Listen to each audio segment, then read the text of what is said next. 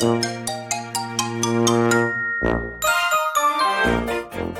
やとすみおの Survival Life in Canada 皆さんこんにちは。さやとすみおのサバイバルライフ in カナダです。バンクーバーに住むすみおと、トロントに住むさやがカナダでうまく生き抜く方法をシェアするラジオです。皆さんこんにちは。こんにちは。すみおさん声戻りましたね。いや、そうでもないんですよ。まだえ、まだバスへのスナックのまま超えてるんですよ。いい感じじゃないですかそうですか？でもなんかうん慣れてきて声がおかしいことに。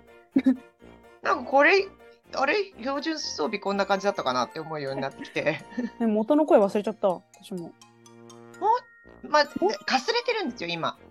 あそっかそっかなんで、ここまでかすれてはいなかったかなと思うんですけどう、んはい。でも、まあ、自分で自分のことを今、ちょっとマイリー・サイレスって言い張ってるっていう。マイリーあすごくいいじゃないですかいいですよね。はい。ブラックンボールとか歌ってはいはいはいはい。マイリー・サイレスって呼んでください。はい。あわかりましたじゃあマアナ・イリーモンタさんナって呼んでください。じじゃあマイリーさん今日は何について話しましょうか？ねえ、今日、そう、あの、ここ数回、あれだったじゃないですか。その、日本に帰った時にどうだったかとか、日本からお友達が来てお話しした時にどうだったかとか、そういう話をしたんで、うんあの、私たちがカナダに長く住んで変わっちまったっていうことについて はい話したいなと思ってます。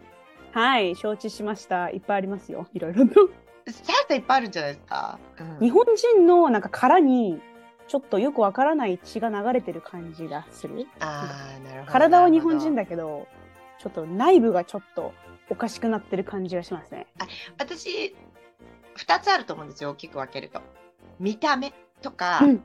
うん。その態度とか、その、なんでしょう。外見と内面うんうんうん。があると思うんですよ。うん。で、まそうですね。ず、外見のところでいくと、服装とか、うん。髪型とか、はいはい。あと、まあ、歩き方とか、そういう姿勢とか。態度、姿勢とかですよね。うん。そのあたりで気づくこととかありますか？あ私あの服装は常にあのルルレモンかアロヨガっていうアスリージャーみたいなパンツか、うリーバイスのジーンズにニットとかまあ夏だったら T シャツとかなんで、とりあえずあの外国人って言われる人のスタイル体のスタイルは良くないんですけどそういう感じの服のスタイルをなるほどこ。着てますで髪型は絶対にもう前髪は作んないですねあ作るかもしれないけど黒髪ですよね、さやさん。私黒髪なの。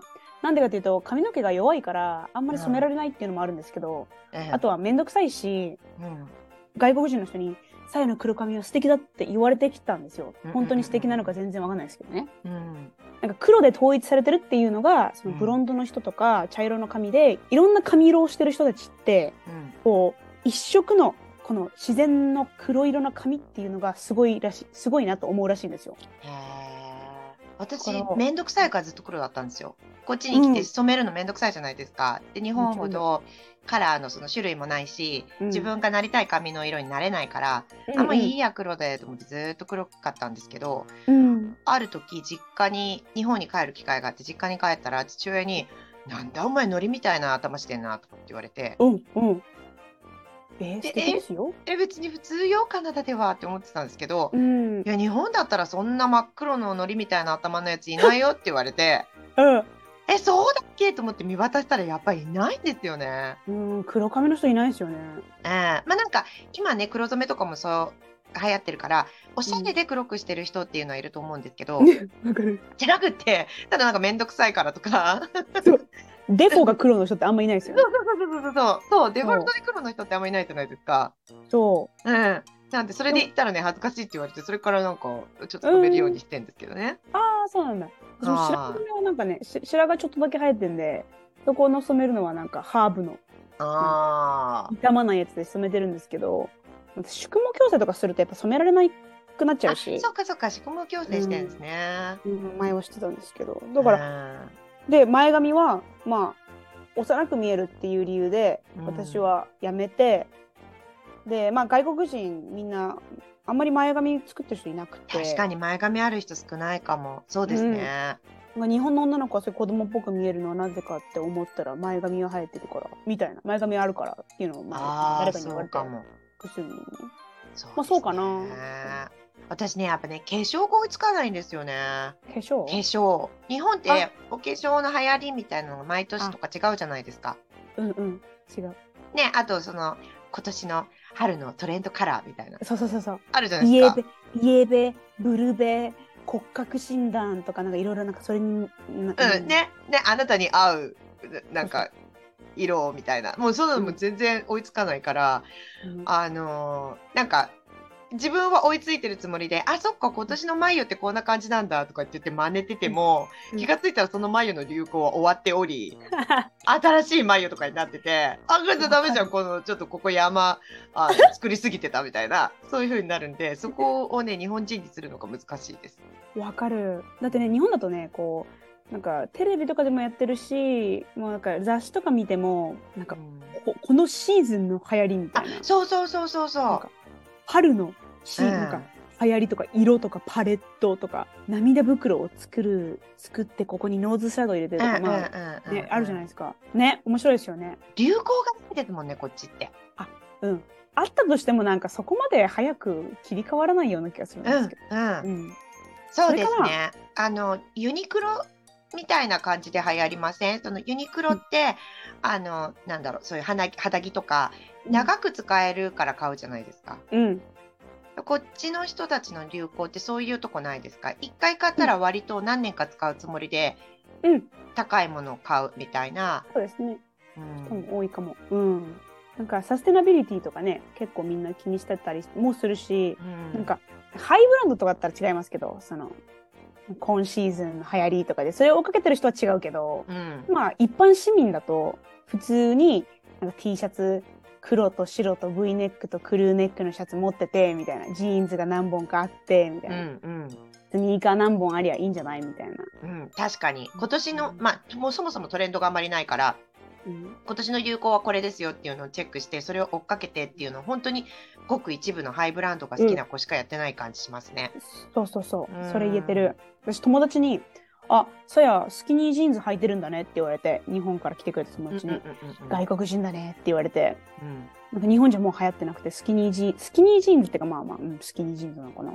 今年ハイウェイス。トスキニーうん、そうそう流行ってないですもんね。そう。でもさスキニージーンズじゃないとこっちの冬ってダメなんですよあわかる。だってスキニーないと困るんですよ。そう。ブーツに入れられないじゃないですか。ジだから今日スキニーですもん流行ってないと分かってるけど、でしょ？だってスキニー便便利。そう便利絶対便利。だから日本みたいにそのうん。ベルボトムじゃない、なんだっけフレアジーンズを履いて冬を過ごすことなんてできないんできない。だって足首が寒いですもん。そう。でここからね靴のところからブーツどうすんんだっていう話なんですよ。そうそう。ブー長ツの中に入れられないじゃないですか、そのそう。ね、ベルボトムの部分が。そうだから外で歩く人にはるそういうファッションっていうのはちょっとあの不都合が多すぎて無理そなです、うんですね。うん、あー、マイナス点かも。カナダのダメなところかもしれませんね。ファッションを追いかけておしゃれ、そうそうそう。おしゃれよりも暖かさを取る。そうそうそうそういうのがあるかな。あとは、まあ私も歩き方がすごい、ガニ股だってみんな昔、みんなになんか言われてたんですけど、日本で。でもこっちってなんかこう、自信持って歩いてうんれば、OK みたいな。うん私もね、日本だと偉そうに歩い歩いてると思います。そうですね。女の子みたいに、こうなんかこう、チンチュンチンチュンって歩くような人じゃないし、私。胸もなんかとりあえず広いし。うんうんうん。そうそう堂々とね。歩き方、歩き方違うって言われますね。言われますよね。あと姿勢？うんあと私足組むのが癖になっちゃって絶対足組んでるんですけど、うんそれ日本とか日本じゃないとか関係あるんですかね？日本人ってほらら、足組むスペースがないじゃないですか、電車とかでも。なんかあとりあえず確かに。電車でも足組む。そう、そう、私も足組んじゃう。それって日本でやったら無礼ですもんね。うん。そマナーが悪いってことになりますよね。う、そう、でもスペースだけ取っちゃっあーそうだ。こっち全然足組めますもんね。て。ね、そう、ん。私も組むな。本当はね、良くないんですけどね。でもまそう。うん。ねえじゃあ内面はどうですか？性格的な部分。あ、性格大雑把で、it's, it's okay とか、don't worry about it みたいな人間なんですよ。だから、それを日本でやっちゃうと逆に、あ、さえちゃん、なんか、結構おおらかなのねって言ってくれる人もいるし、うん。ビジネスとかだと、やっぱりその、ちょっとそれ違うのが分かってるから、あえて日本に戻そうとして、神経質になる。え、うん。日本にいたらもっと違う自分だったと思いますか？あ、もうちょっとね、あのー自分を隠して生きて。てか、私、なんかもう、なんかすごい人なんですよ。なんかエネルギーがブワーンみたいな。あそうだから、そこを多分ね、抑えつつも、ちゃんと社会でおかしいと思われないくらいのレベル。ルで生活したと思う。うんどうですか、さんだったら。私結構人間、人間性？わかんないですけど、性格とかが出来上がってからこっち来たから、あんまり変わんないんですけど、まあ、はっきりと言うようになったかもしれないですね。なんか、イエス、ノーがはっきりしてるというか、まあ、うん白黒がはっきりしてるというか、まあ、それを言うか言わないかは別として、自分の頭の中ではクリアなことが多いですね。うーん、あ、いいですね。うん、あいいいいのかわかんないですけど、あ、それありだなとか、それなしだなっていう仕分けは割と早い方だと思うんですけど、でも相手が誰かによってそれをはっきり伝えるか伝えないかは考えるというか、うん空気を読むこっちの人に言うんだったら普通に、あ、ありだね、なしだね。ってはっきり言うし、うん。でも相手の人が日本人だって分かってたらそこはちょっとグレーにしとこうかなみたいな。もう自分の中では分かってるんですよ、白黒っていうの、分かってるけど、あそれはいいんじゃないですかみたいな。どっちか分かんないような言い方したりする時あるかもしれない。ですね。ああ、なるほどね。ええあでも私ね語彙が減ったんですよね相当。日本語喋らない期間が長かったし日本とのねお仕事でやり取りとかが多かったらそんなあれなんでしょうけど日本語の本もあんまり読まないし、その日本のニュースとかも見なかったコロナの時期なんか特にあのあまり見なかったので日本語の語彙が減って、こう何かちょっと小難しいことを日本語で説明しようとするとドツボって自分が何言ってんのか分かんなくなる。わかる、恥ずかしいですよね、それを聞いてね。私もなんか前なんか、すごいかっこいいこと言おうとして、うんことわざ使おうと思ったら、うん間違っちゃって、あああね。あ、恥ずかしかった。でこれだこのラジオもちょいちょい間違ってるんですよ。そう絶対聞いてくださってる方が、いやいやいやいや、いや、それ違うからって絶対あるんですよ。かっていう性格だから、もうカナダに長いから私たち、そう秘密出るからいいですよって思ってるっていうね。わかる。はねまあ、綺麗な日本語を喋るっていうのは私はね、あの通訳柄必要なんですけど、でもやっぱり話さないと間違いに気づけないから。ポジティブポジティブ。ポジティブ。あ、あとは、はい。内面で言うと、私どうでもいいことは気にしないですね。まあ、これは成長とともに変わってきて、日本人、外国人っていうのか、どういう風なあれなのかわからないんですけど、とりあえず人の意見とかはあまり気にしなくてうん、とりあえず自分の周りがハッピーでいろいろちゃんと回っていれば、まあ、ある程度大丈夫なんだろうなっていう感じでうんうんくさいエネルギーは全部排除するようにしてますね。そうですね。人に揃えないといけないっていう概念があんまりこっちないから、うん、そうですね。なんか右に習えみたいなのなくて、自そうそう。分が左だって思えば別に左でいいよねそうそうそうって。いう全体的にそういう考え方ですもんね。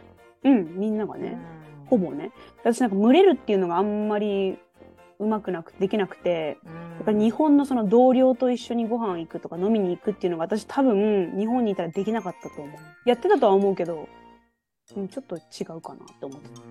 まあ、でも言っちゃえばカナダって移民の人たちの方が多いのでうん、こういろいろなバックグラウンドとかいろんな見た目とかいろんなこうなんていうんですか性格の違い環境の違い宗教の違いとかってなってたら合わせられないじゃないですか。うん、無理。もう本当に最低限の最低限のところしか同じことしなきゃいけないよっていうのはなくって。そうそうそうそう。それ以外のところは自分で自分が良しとしたことでうん、人に迷惑をかけない範囲でやってね。って国ですよね。そうそうう。ん。最低限もうなんか優しいかとか、うん。なんかちゃんとした人間かっていうこううん。人間性がベースにあって、うん。それが守れてれば、うん。こう性格が合えば性格が合う人と付き合うし、ね、あんま関係ない。ねそんなにステレオタイプとかもないから、なんかすごいもうごついタトゥーとかが入っている ものすごい優しい店員さんとかいっぱいいますもんね。あそうそういるいるいる。なんか、ねこの人怪しいかもとか、うんうんみたいなそういうのもないし。ないですよね。うん。この人ピアスどこまでついてんだみたいなもう髪とかもすごい色だねっていう優しい店員さんとかいっぱいいますもんね。そうそうそう。だからもし、その友達にならなかったとしても、触れ合う程度であれば、別になんかあこの人おかしいわとか思うこともほぼないし、ほぼないかもな。あ偏見が少なくなるような気がしますこっちにいるとそうですね。人を見た目で判断しなくなるっていうか。そうそう。てかうん見た目で判断してもう見た目で日本だったらこれおとなしそうな人がいるなとか、ちょっとオタクそうな人がいるなとか言ったら多分、うん自分の頭の中でそういう人と触れ合ったと喋ったデータがあるからはいそれに基はいはいはいはい。づいてはい。こうジャッジできるじゃないですか、この人は危ないなとかこの人はいいなこっちって変な格好してるのにすごいなんか頭が良くてあー、わかけられる。人な人とか、はい。なんかなんか全然自分と文化とか宗教も違うのにはい。すごい人間的に合う人とかいるからあー、わかる。うんその、過去に今までこう、触れ合ったことのない人たちなのに、見た目だけでジャッジしようとしても大概間違えるから、そうそうそうそうそんな固定観念持ってるくらいだったら、それ全部取っ払って、まっさらな状態で人を見た方がいいよっていうことになれたってことですよね。そうそうそうおお、うん。素晴らしい日本語が素え晴らしいまとめた、まとめた。またようやくありがとうございます。なんかそんな気がしますよね。がまあ長く住んでてちょっとまあ見た目とかあの内面とか変わってくるけどそれはそれで心地のいい場所を見つけられるってことですよね。うんというわけで今回も最後までお付き合いいただきありがとうございます。さやとすみおのサバイバルライフ in カナダ。オンタリオ州公認法廷通訳と私立高校専門留学エージェントのさやと中高生のためのオンライン国際交流サークルの運営とカナダの学校スタッフのすみおがお送りしました。お便りやお問い合わせ先は概要欄をご覧ください。また次回お会いしましょう。バイバーバイバーイ